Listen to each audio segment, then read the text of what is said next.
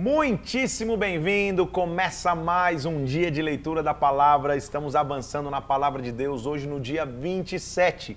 Estamos imersos na história dos reis de Judá e de Israel. Eu sei que é desafiador, não é tão fácil, mas o importante é a gente extrair a essência do que a gente está lendo. Vamos orar? Vamos pedir que o Espírito Santo venha sobre nós e que a glória dele nos direcione em nome do Senhor Jesus Cristo. Vamos nessa? Pai, eu te peço em nome de Jesus que o Senhor venha sobre nós mais uma vez nesse dia, que o Senhor abra o nosso entendimento para que nós escutemos a tua palavra, meu Deus, em nome do Senhor Jesus Cristo. Pai, nos instrui, nos traz a instrução necessária para que escutemos a ti nesse dia. Nós nos colocamos nas tuas mãos, em nome do Senhor Jesus Cristo, em nome do Senhor Jesus.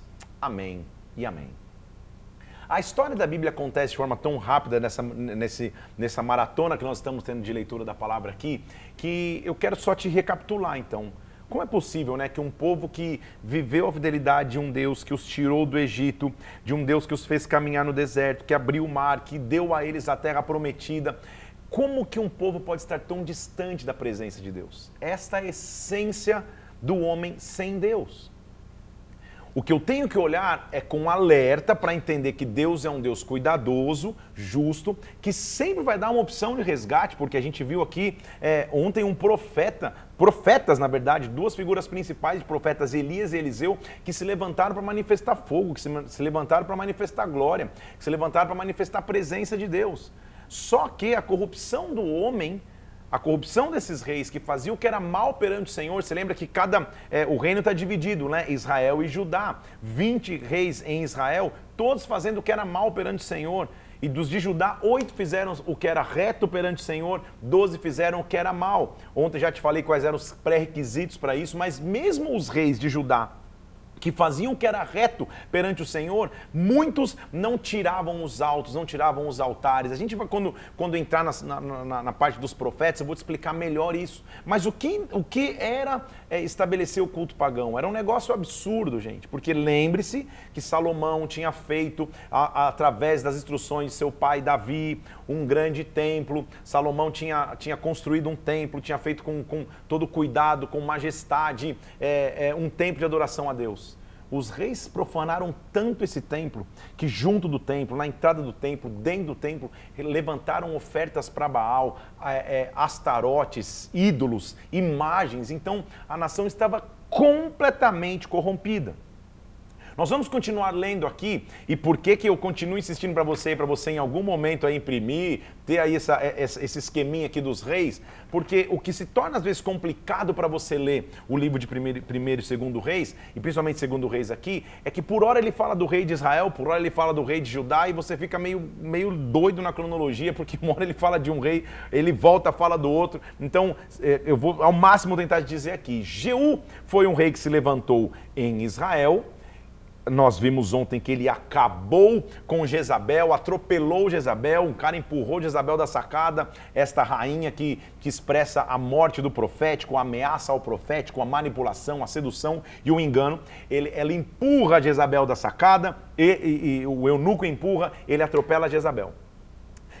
O que nós vamos ler hoje aqui no começo é a essência pura das, das, das tramóias de homens tentando é, é, roubar trono, assumir trono, derramamento de sangue. É, é, é, é, é literalmente a guerra por tronos que o homem tenta promover. Jeú começa no seu reinado, capítulo 10 começa hoje, segundo Reis, exterminando a casa de Acabe.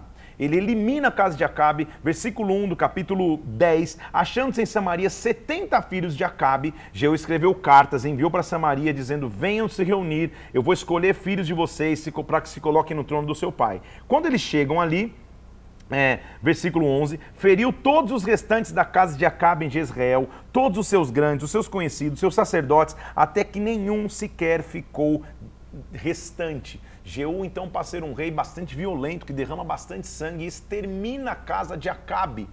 Não só isso, ele manda reunir todos os adoradores de Baal no templo, como se fosse fazer uma reunião dos adoradores de Baal. E diz o versículo 21 do capítulo 10: Jeú enviou mensageiros por todo Israel e vieram todos os adoradores de Baal. Nenhum deles ficou que não viesse. Entraram na casa de Baal, que se encheu de uma extremidade à outra. Jeú foi ao vestiário e disse: Tire as vestimentas para todos os adoradores de Baal, e ele extermina. Versículo 25: Tendo acabado o oferecimento de holocausto, ordenou Jeú Jeus da sua guarda e dizendo: fere com o fio da espada todos os adoradores de Baal. Então Jeú exterminou de Israel a Baal.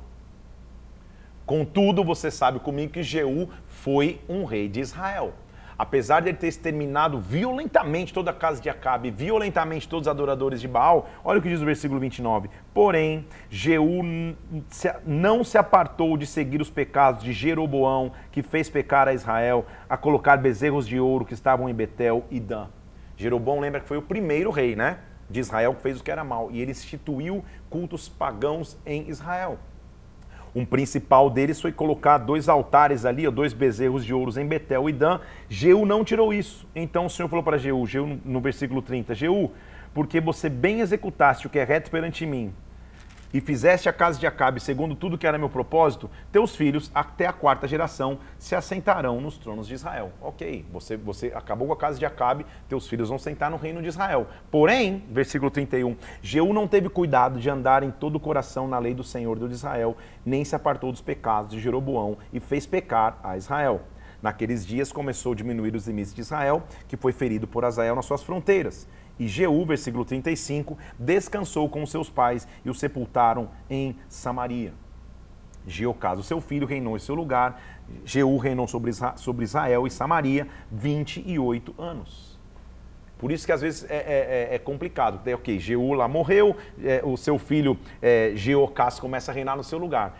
Versículo 11, a gente já vai para Judá. Porque lembra que são dois reinos acontecendo em paralelo? Em Judá, o que acontece? Vendo Atalia, mãe de Acasias, você fala, quem que é Acasias? Era o rei de Judá. Lembra? Que seu filho estava morto, levantou-se e destruiu toda a descendência real.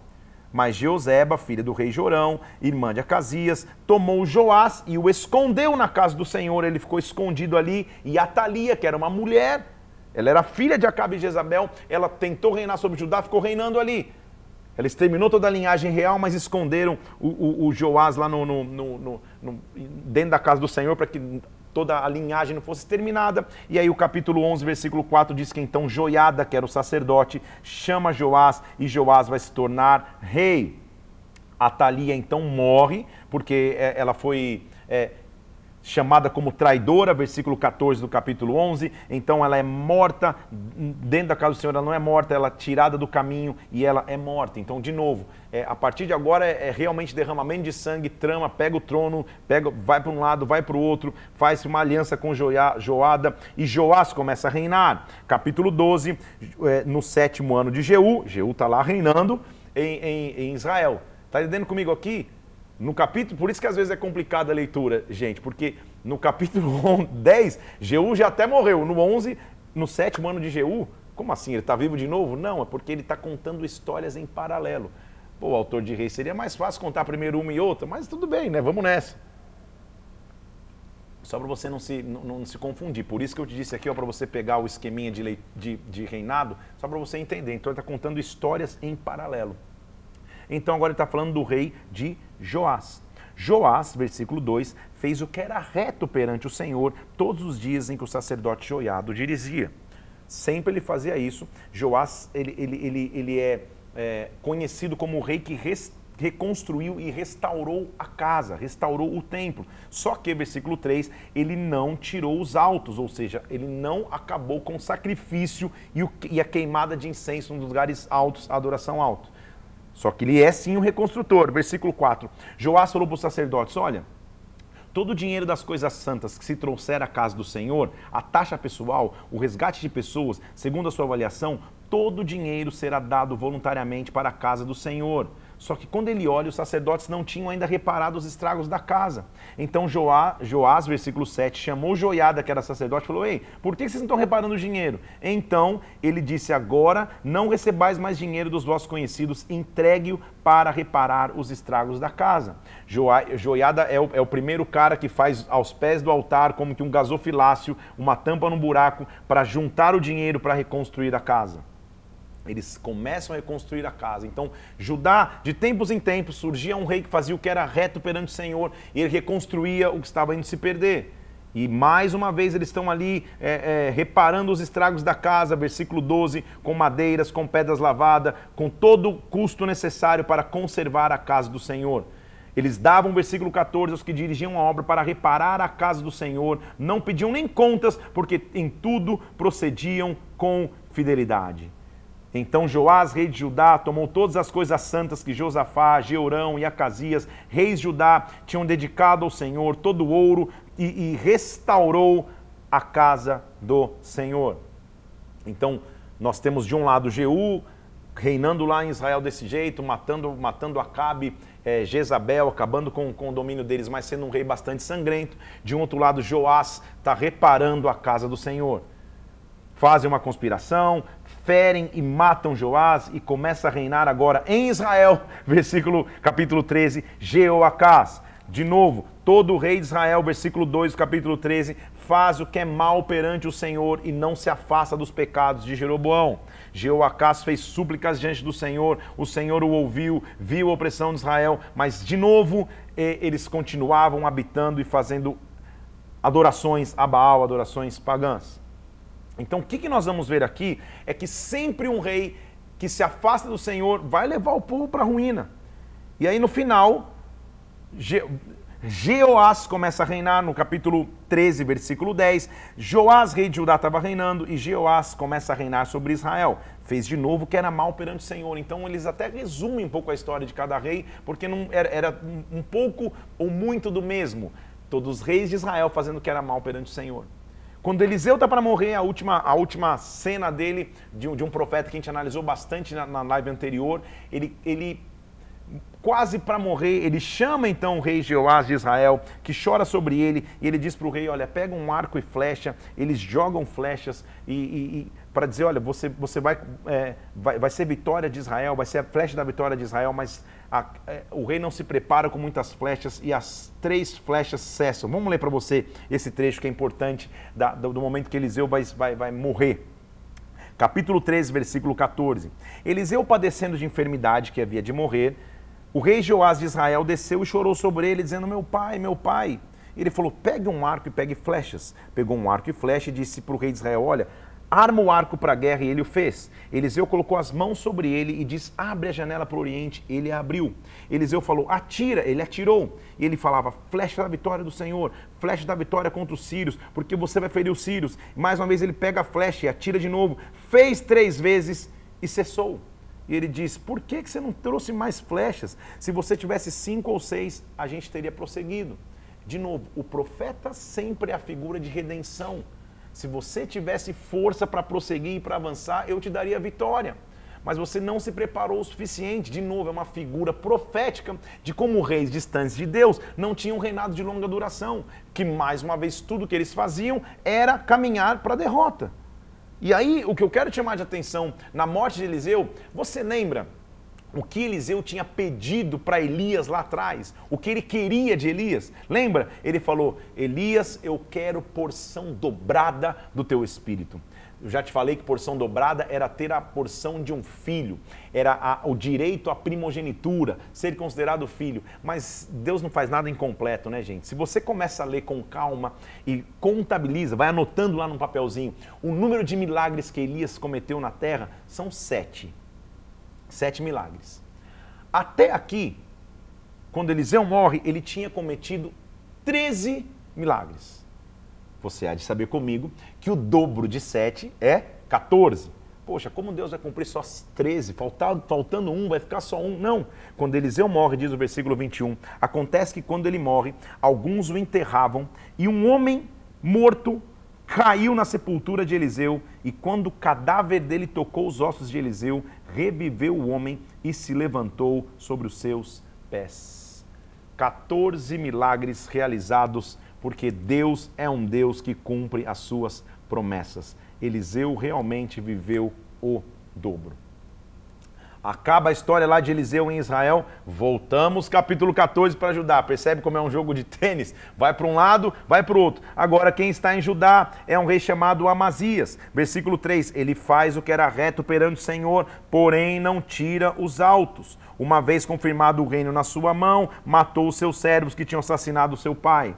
E mais uma vez, Amazias vence os, os, os, Edomitas, mas é derrotado por Israel. Ele luta com Israel e é derrotado. Esse rei pega toda a prata, a casa dos tesouros e leva reféns para Samaria. Então, de novo, agora Israel está guerreando com Judá. Todos esses versículos aqui, todos esses capítulos, são informações históricas que você tem que ler e entender. Ler, lendo e entendendo a história. Não tem muita revelação, tem mais história. São livros históricos. É, Jeoás morre, Amazias morre em Judá. Quem começa a reinar em Israel agora é o Jeroboão II, versículo 23 do capítulo 14. Começa a reinar em Samaria Jeroboão, rei de Israel, que reinou 41 anos. Como não é novidade, fez o que era mal perante o Senhor, não se apartou dos pecados de Jeroboão, filho de Nebate, que fez pecar Israel restabeleceu os limites de Israel desde a entrada de Amate até o mar da planície, segundo a palavra do Senhor Deus de Israel, que tinha falado por intermédio de Jonas, filho de Amitai, o profeta. Esse Jonas profeta é um cara conhecido que vai entrar daqui a pouco na narrativa né, bíblica, tem até um livro sobre ele.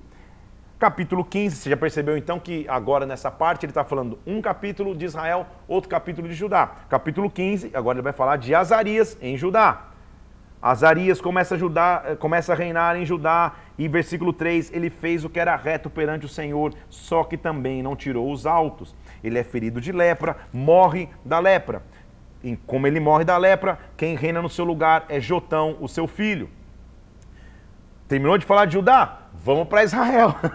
Não desmaia aí. Quem reina agora é Zacarias em Israel. Zacarias, filho de Jeroboão, começa a reinar. É, é, fez o que era mal perante o Senhor, e Salom conspirou contra ele e o matou. Salom começa a reinar em Israel, e, e, e, mas ele é ferido também, e agora Jabes o mata e reina em seu lugar. Vira uma confusão, é um rei matando o outro por uma, por uma loucura de tentar ganhar o poder. E aí ele vai resumindo: Maneém, é, é, é, Manaém reina em Israel, Pecaías reina em Israel, Peca reina em Israel, e tudo do mesmo, a mesma coisa do mesmo, reis que se distanciam da presença de Deus. Jotão está reinando em Judá, fazendo o que era reto perante o Senhor, mas de novo, não tirando os altos. Então, tudo que eu estou te falando aqui parece repetitivo, mas mostra uma essência. Deus é um Deus de muito amor e paciência, hein, gente? Porque pensa bem, um povo que era para ter aliança perpétua com Ele. Cadê a Páscoa que sempre se celebrava? Cadê os sacrifícios? Cadê o dia do perdão? Cadê o pecado, o, o, o, dia da expiação pela culpa? Cadê tudo isso? Onde foram esses princípios? O povo está completamente corrompido. Israel está dividido, nenhum rei faz o que é reto perante o Senhor, profetas estão se levantando, e a gente vai ler, depois a gente vai entrar nos livros dos profetas aqui. Os profetas, Elias Eliseu é só figura de muitos. Muitos profetas se levantaram que a gente vai ler lá na frente, Isaías, Jeremias, Ezequiel, muitos profetas se levantaram para alertar que o povo tinha que se, que, que se voltar a Deus. Então, claro, em reis aqui o foco é mais o que aconteceu com o rei. Menos do que os profetas falaram, mas em todos esses momentos de reis haviam vozes proféticas alertando. Então, quando a gente vive o tempo de hoje, a gente fala: nossa, os tempos de hoje estão perdidos, essa geração não sei o quê. Não é muito diferente do que a gente está lendo aqui. Quando o homem fica vivendo só pela essência do homem, centrado em si mesmo, ele está distante de Deus. Mas Deus sempre vai oferecer um resgate, sempre ele vai oferecer um caminho de cura, de restauração. De novo, quem está reinando agora, capítulo 16, quem está reinando é Acas em Judá. E Acas tinha 20 anos, começou a reinar, mas não fez o que era reto perante o Senhor. Pelo contrário, ele começa a pedir socorro aos assírios, começa a estabelecer idolatria. Versículo 10 do capítulo 16: O rei Acas foi a Damasco, vendo ali, enviou um sacerdote Urias, a planta e, mandeiro, e, e, e o modelo para fazer uma obra. Ele queria construir um, um altar e um ídolo.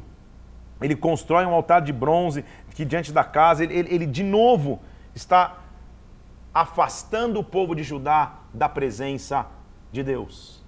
Falei, falei, falei, falei, falei, falei, falei, para mostrar o quanto Deus é um Deus de paciência com seus filhos.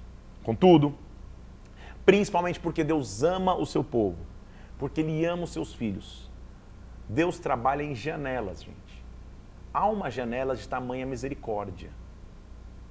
Tudo que eu estou falando aqui é resumo do resumo, né? Mas se afastar de Deus é levantar altar de adoração profana, é entrar em moralidade profunda sexual. Houve aqui nesse, nesse momento até sacrifícios humanos de crianças. Eu estou falando da perversão, da perversão, da perversão. De um povo que foi chamado para viver de acordo com Deus. Toda essa história aqui é difícil, é pesada, é a essência natural do homem que não é diferente de hoje. Mas o que eu tenho que extrair? Como nosso Deus é um Deus que ama.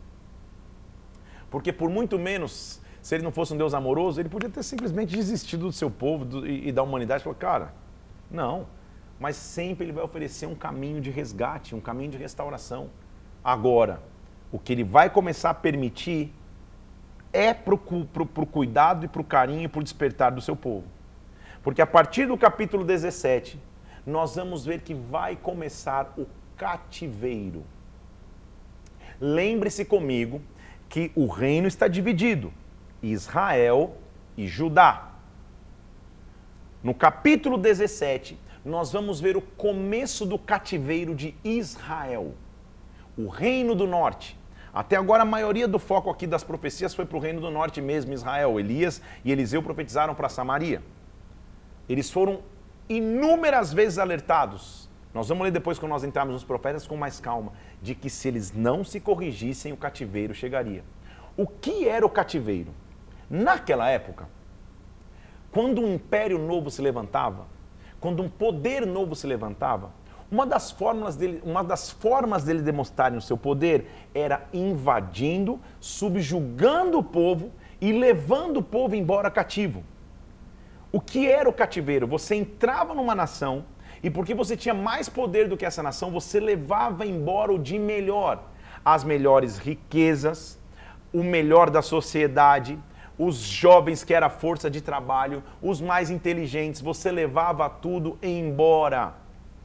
O que nós vamos ler agora é que o povo de Israel, os, as dez tribos do norte, vão ser levados cativos. Então nós vamos entender que o povo sofreu dois cativeiros.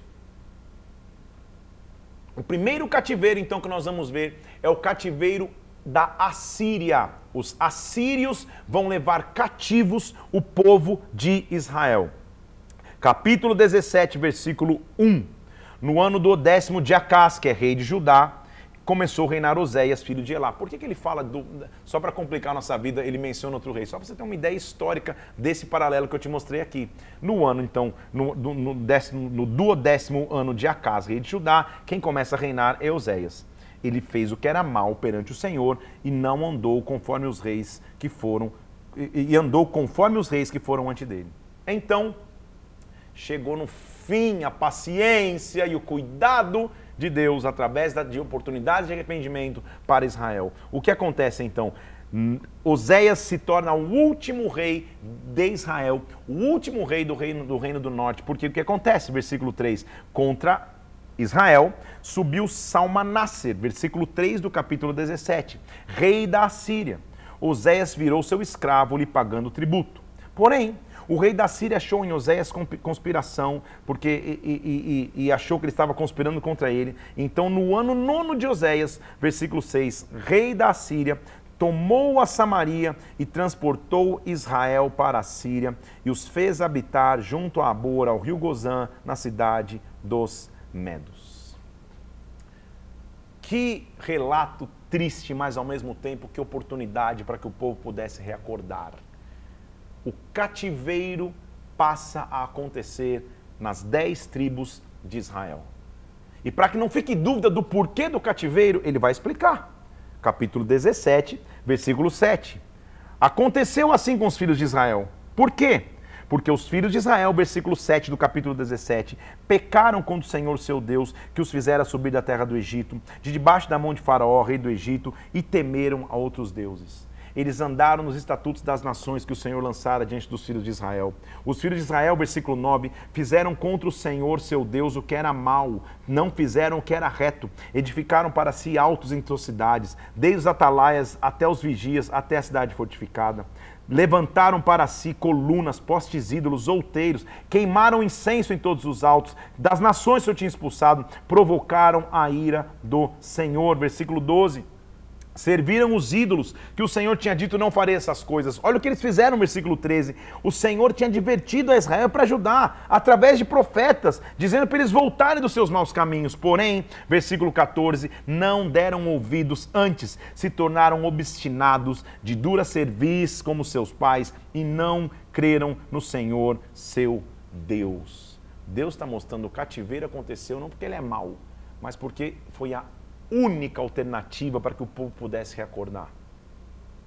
Os profetas alertaram, alertaram, alertaram, alertaram. E diz o versículo 16: Porém, eles desprezaram todos os mandamentos do Senhor seu Deus, fizeram para si imagem de fundição, dois bezerros, poste ídolos, adoraram todo o exército do céu e serviram a Baal. Olha o nível da loucura que eles viviam, gente. Versículo 17: Queimaram os seus filhos e as suas filhas como sacrifício, deram práticas adivinhações, criaram agouros, venderam-se para fazer o que era mal perante o Senhor. Judá também, versículo 19, não guardou os mandamentos do Senhor, antes andaram nos costumes de. Israel. Então o Senhor rejeitou a descendência de Israel e os afligiu e os entregou nas mãos dos despojadores, até que os expulsou da sua presença. Por quê? Versículo 22. Porque andaram os filhos de Israel em todos os pecados que Jeroboão tinha cometido e nunca se apartaram deles.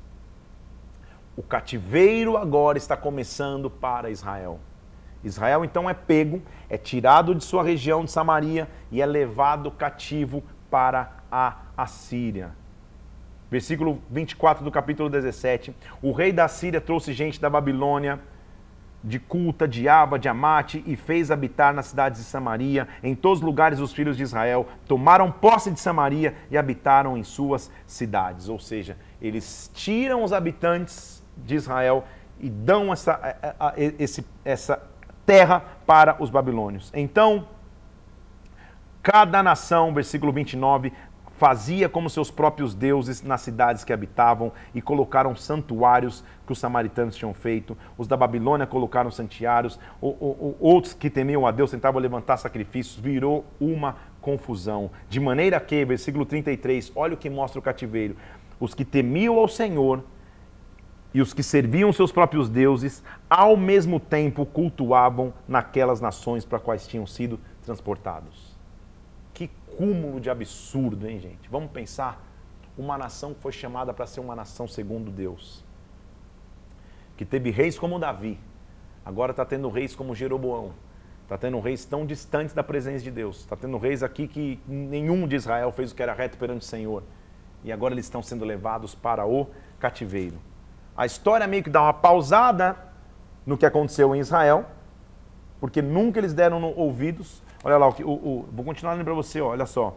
Lembra que ele tinha dito, lá no versículo, deixa eu ler, versículo 34, até que o dia de hoje faziam segundo os costumes daqueles que não temem ao Senhor. O Senhor tinha feito aliança com eles, versículo 35, dizendo para eles não temerem outros deuses lembrando que ele era o Senhor que tinha feito subir da terra do Egito, pedindo para lembrar dos estatutos, porém eles, versículo 40, não deram ouvidos a isso, antes procederam segundo o seu antigo costume. Assim essas nações temiam ao Senhor, serviam as suas que não temiam ao Senhor, serviam com suas próprias imagens de escultura, como fizeram seus pais, fizeram até o dia de hoje. Há uma tentativa, há então é, uma tentativa de fazer de acordo com a sua própria vontade e por isso do cativeiro. O cativeiro acontece em Israel porque o povo, apesar de inúmeros alertas, se afasta da presença de Deus. Cuidemos do cativeiro. Vamos tentar trazer isso para hoje? A gente está falando de registros históricos aqui, mas com a história a gente tem que aprender. Quando nós fugimos dos preceitos de Deus, o cativeiro tenta se avolumar sobre nós. Tenhamos cuidado para que o cativeiro não nos roube Quem é levado cativo da noite para o dia tem os teus sonhos levados embora, tem sua cultura levada embora, tem sua esperança levada embora, e o cativeiro é a terra da confusão. Israel, então, esqueça por um período estar lá cativo na Assíria. O restante do livro, e hoje nós estamos no capítulo 18, vamos até o 23, vai começar a falar então do que aconteceu em Judá. Poxa, vamos convenha comigo que esse deveria ser o maior alerta para Judá, né? Israel foi levado cativo, jamais Judá vai ser levado cativo também, porque agora eles vão acordar. E agora vai começar a figura de alguns reis. Primeiro rei que vai surgir é um rei bastante, bastante interessante e legal, chamado Ezequias, do capítulo 18. Começou a reinar Ezequias, filho de Acás, de Judá, no ano terceiro de Oséias. Versículo 3: Ele fez o que era reto perante o Senhor, segundo tudo que fizera Davi seu pai. Diferente dos outros, que fez o que era reto, ele removeu os altos, quebrou colunas, que derrubou o poste-ídolo, confiou no Senhor Deus de Israel, de maneira que depois dele não houve semelhante entre todos os reis de Judá, nem os que foram antes dele. Ele se apegou ao Senhor, não deixou de seguir, guardou os seus mandamentos. O Senhor foi para com ele, onde quer que saía, ele tinha êxito o rei de Israel tinha transportado, o rei da Síria, versículo 11, tinha transportado Israel para lá, porque eles não tinham obedecido a voz do Senhor. Então, Judá também vai ser ameaçado do mesmo cativeiro.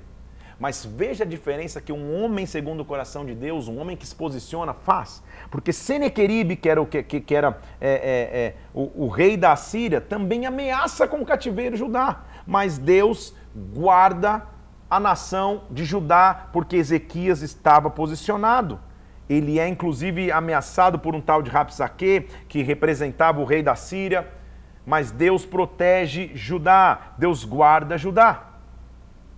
Contudo, capítulo 19, o rei, de, de o, o, rei Ezequias, quando escuta que isso vai. Que, deixa eu ler o finalzinho do, do, do 18 para depois entrar no 19. Quando há uma, uma, uma ameaça de cativeiro, o rei Ezequias rasga suas vestes, se cobre de pano de saco e entra na casa do Senhor. Consulta o profeta Isaías, que vai entrar depois na história, a gente vai ler mais, pedindo para que Deus possa é, intervir. E o profeta Isaías diz, versículo 3 do capítulo 19: o profeta Isaías disse: Assim diz Ezequias, esse dia é de angústia, de disciplina, de vergonha, porque os filhos são chegados à hora de nascer, não tem força para dar luz. Será que o Senhor não vai ouvir? Será que Rabzaque, a quem o rei da Síria enviou, será que eles vão afrontar? Então Isaías diz: Não temas por causa dessas palavras, porque eu vou colocar um espírito no rei da Síria, ele vai voltar para sua terra, ele vai cair morto à espada. Ezequias confronta o rei da Síria e traz libertação ao povo de Deus.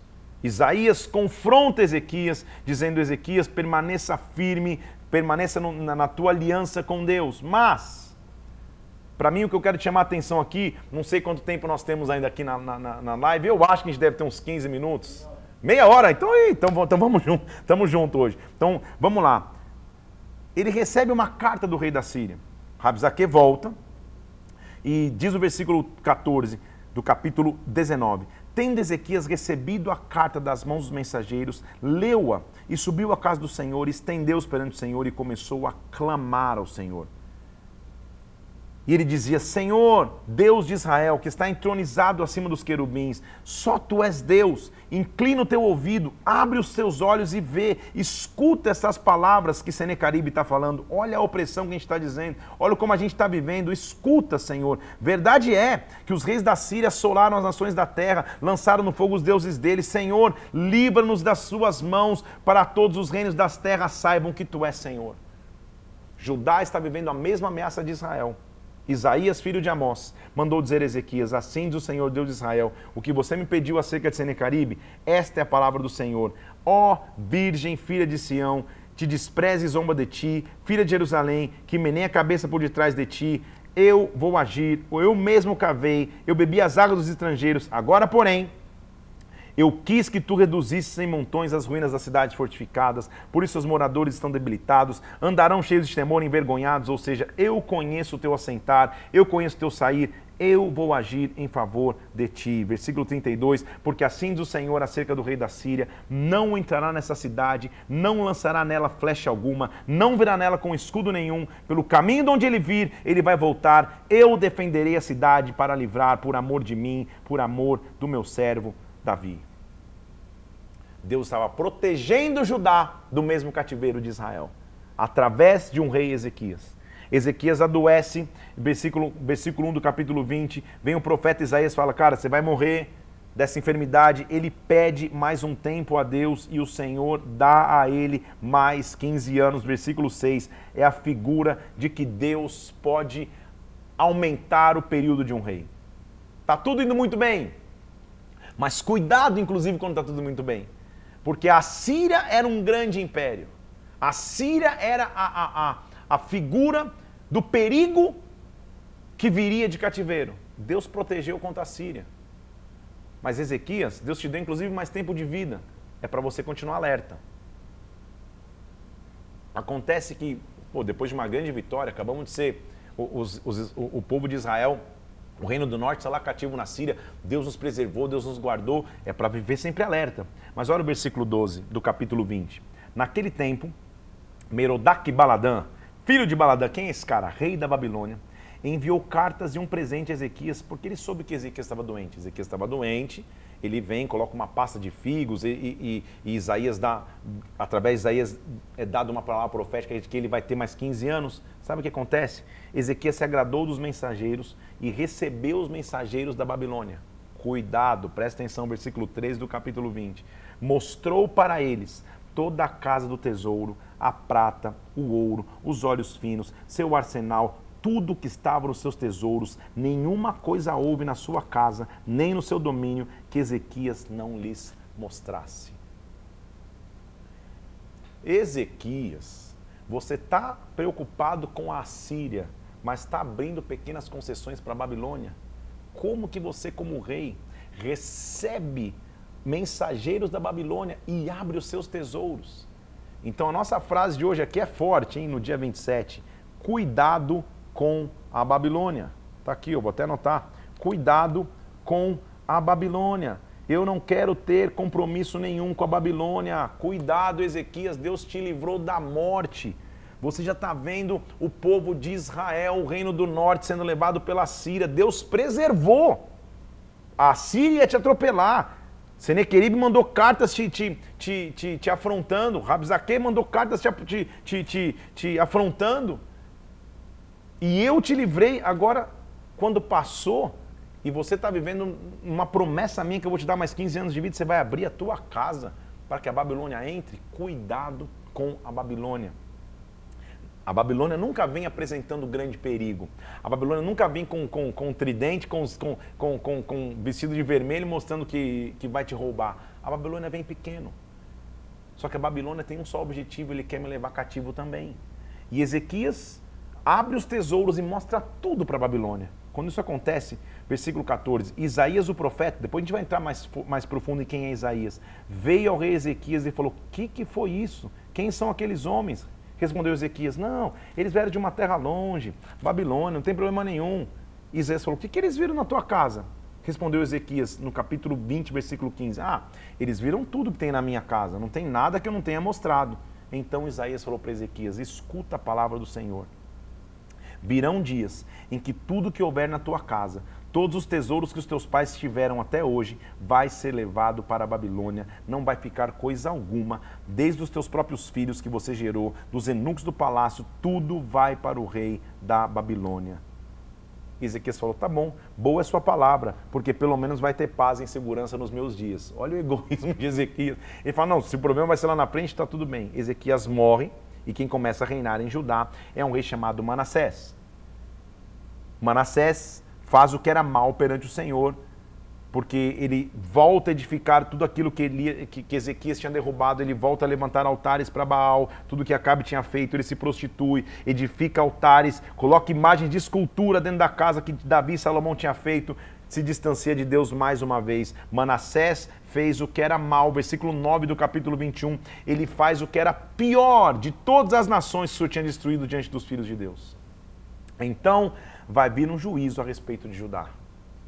Lembra que eu te falei da janela de misericórdia que Deus tem?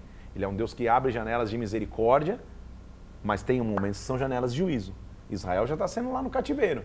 Judá está tendo com Ezequias uma chance de se consertar. Ezequias dá uma vacilada, abre a Babilônia. Morre quem começa a reinar é Manassés. E Manassés afunda é, é, Judá de novo, levantando os altares de alto, de Babilônia, levantando terríveis distâncias daquilo que seria Deus para eles.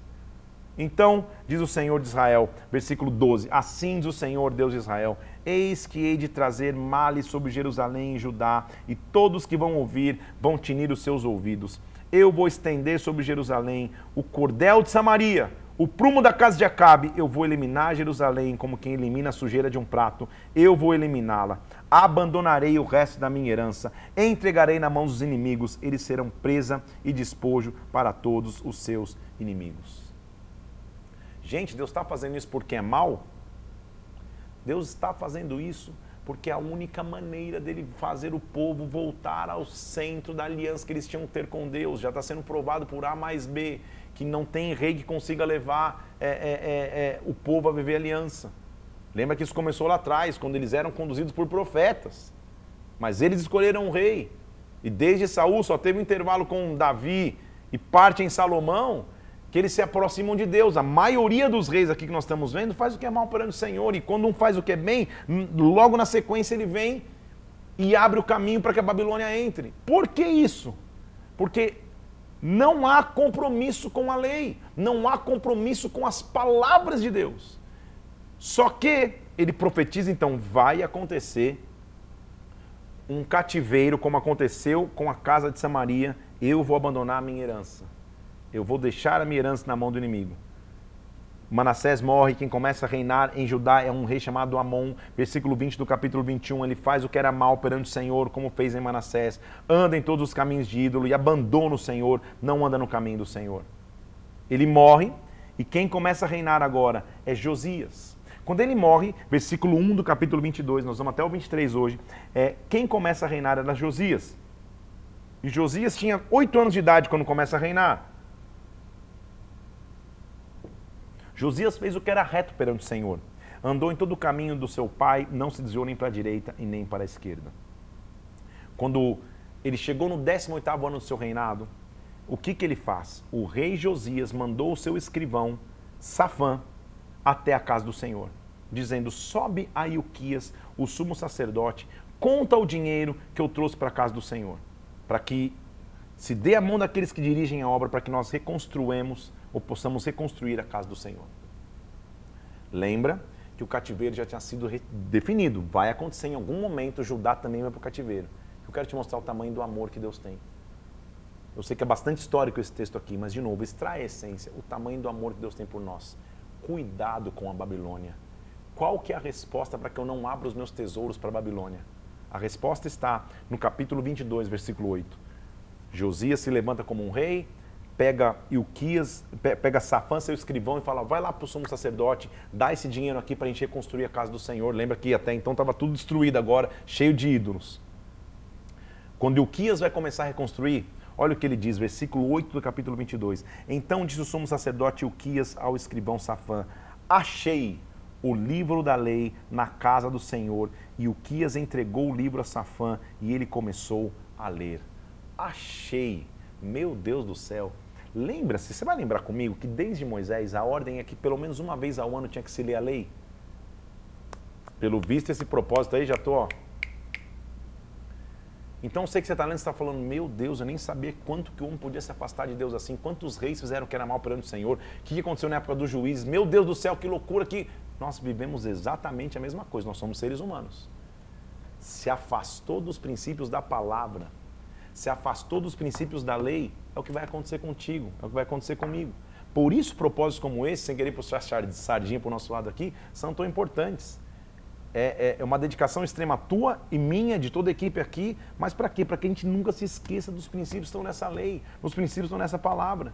Então, achei o livro da lei. Ele entrega para Safã, que era, o, que era o escrivão, e Safã começa a ler.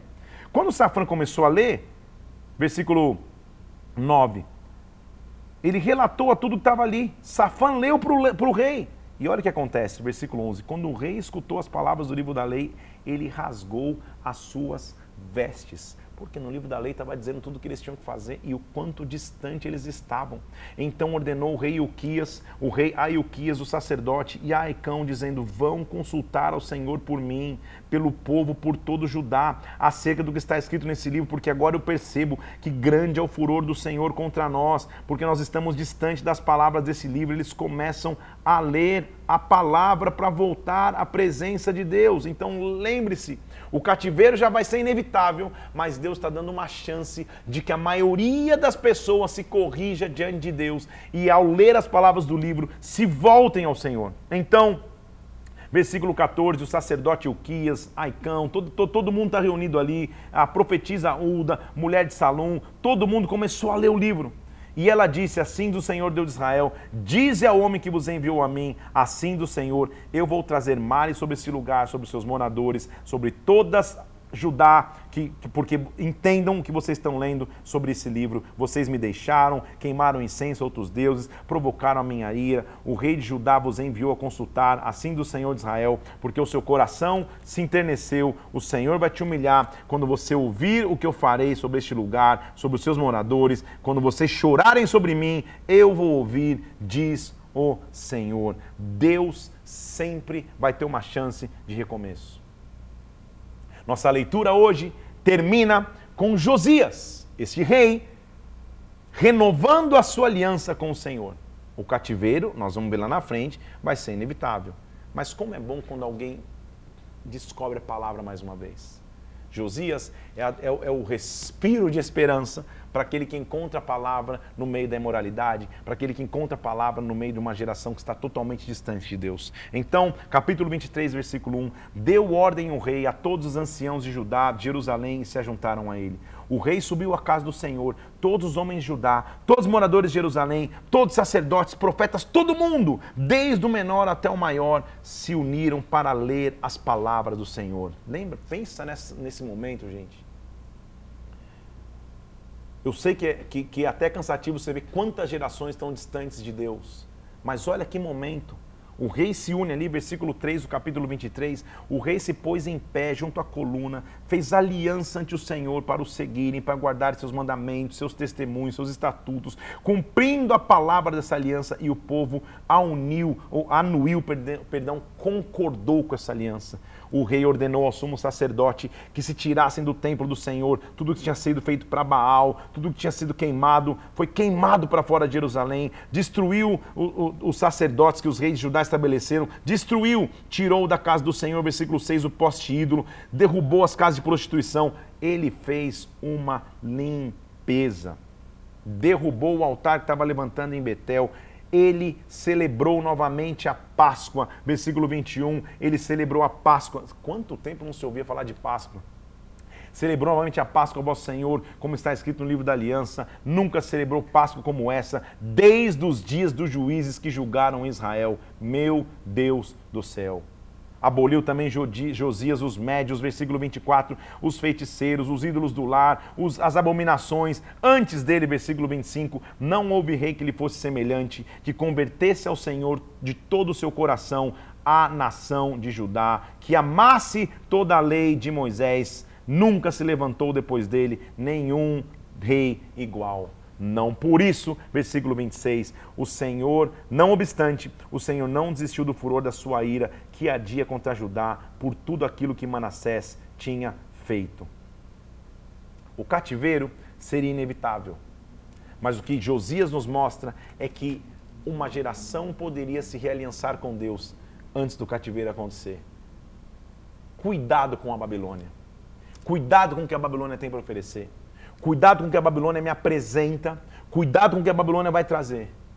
Sempre Deus tem um caminho de reconstrução. Depois que Josias morre, Joacás vai começar a, reinar Infelizmente, ele vai fazer, versículo 32, o que era mal perante o Senhor. Ele morre e quem começa a reinar agora é Jeoaquim. E capítulo 23, versículo 36, Jeoaquim começa a reinar e faz o que era mal perante o Senhor. Nossa leitura vai terminar aqui. capítulo 24 e 25. Deixa eu ver quando eu tempo eu tenho, senão eu já vou terminar aqui. Dá tempo, será? 12, então dá. Vai ser até melhor. Porque o livro de Segundo Reis vai terminar no capítulo 25. A nossa leitura hoje terminava no 23, mas eu vou correr até o 24 e 25 para a gente já entrar em 1 Crônicas amanhã. O que nós vamos ver aqui é que o cativeiro de Judá vai ser inevitável.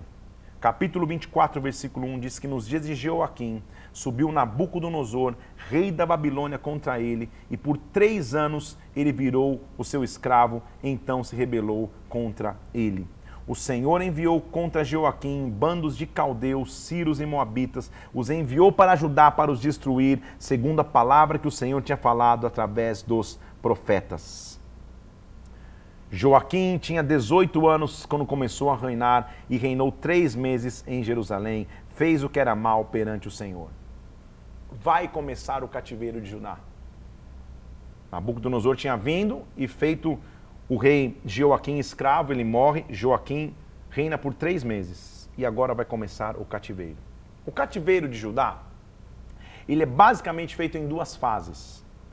A primeira fase, Nabucodonosor vem o rei da Babilônia, e ele vai levar a nobreza, os jovens, os nobres, os proeminentes da sociedade vão ser levados na primeira fase do cativeiro. Naquele tempo, versículo 10 do capítulo 24, subiram os servos de Nabucodonosor, rei da Babilônia, até Jerusalém. A cidade foi cercada. Nabucodonosor, rei da Babilônia, veio à cidade e sitiou a cidade levou Joaquim, rei de Judá, encontrou-se com o rei da Babilônia, ele, sua mãe, seus servos, príncipes oficiais, o rei da Babilônia levou todo mundo cativo.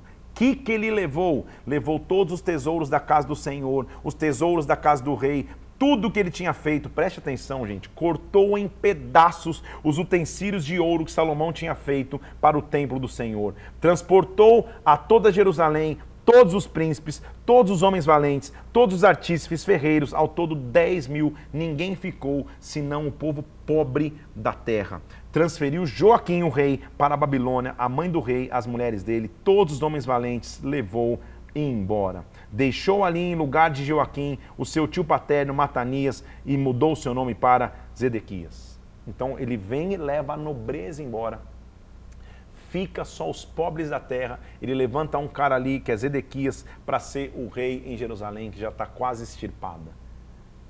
Deus é um Deus de misericórdia. E o cativeiro, lembra que antes a, a, a, nação de, de, de, Judá teve a chance de rever seus princípios através de Josias.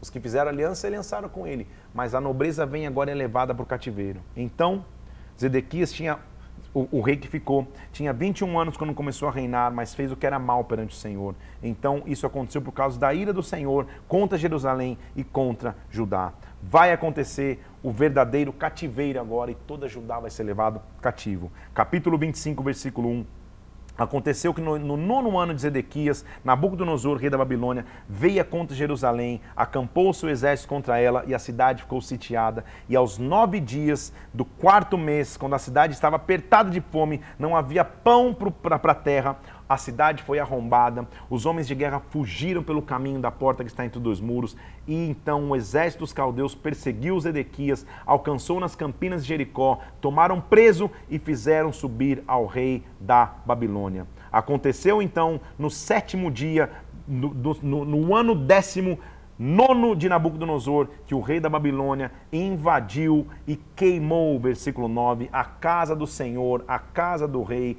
todas as casas de Jerusalém, entregou às chamas todos os edifícios importantes. Cortaram em pedaços as colunas de bronze da casa do Senhor, em outras palavras, destruíram todo o templo em Jerusalém.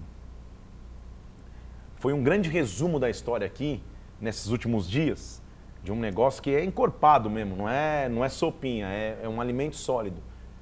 Que a essência mostra, o povo se afastou tanto de Deus que a única opção foi permitir o cativeiro. Nós veremos que nós temos um Deus redentivo. Nós vamos entrar nos profetas, vamos ver quanto que ele avisou e alertou que esse dia chegaria. Chegou o tempo do cativeiro. Cuidado com a Babilônia. O rei da Babilônia feriu e os matou, e Judá, versículo 21, do capítulo 25, foi levado cativo para fora da sua terra. O rei Joaquim foi libertado e honrado, comeu, e aí, é, é, deixa eu ler o versículo 23 do capítulo 25. Os capitães do exército, o rei da Babilônia, nomearam um governador Gedalias, ele foi morto ali, e, e o povo se levantou, tanto os pequenos como o grande, foram para o Egito porque temiam os caldeus, parte fugiu para o Egito, outros estão na Babilônia. Parece que está tudo perdendo a esperança. Graças a Deus. Os últimos versículos de 2 Reis vão mostrar um pouquinho do plano de redenção de Deus. No trigésimo ano do rei do cativeiro de Joaquim, na Babilônia, o rei da Babilônia o libertou do cárcere, falou com bondade com ele, mudou as suas vestes e foi-lhe dado uma pensão vitalícia, e diariamente ele comia na presença do rei da Babilônia. Segundo o Reis termina ainda no cativeiro, mas mostrando já um favor de Deus. O que nós vamos entrar é, Amanhã é dia livre, é dia de descanso até para você, porque foi uma semana intensa de ver reis, de ir para um lado para o outro. Amanhã é o dia livre, mas nós vamos entrar depois nos livros das crônicas que mostra como Deus tinha um plano de libertação para o seu povo. Ele foi escrito com o propósito de encorajar os moradores que voltavam para Jerusalém. Deus é um Deus de reconstrução.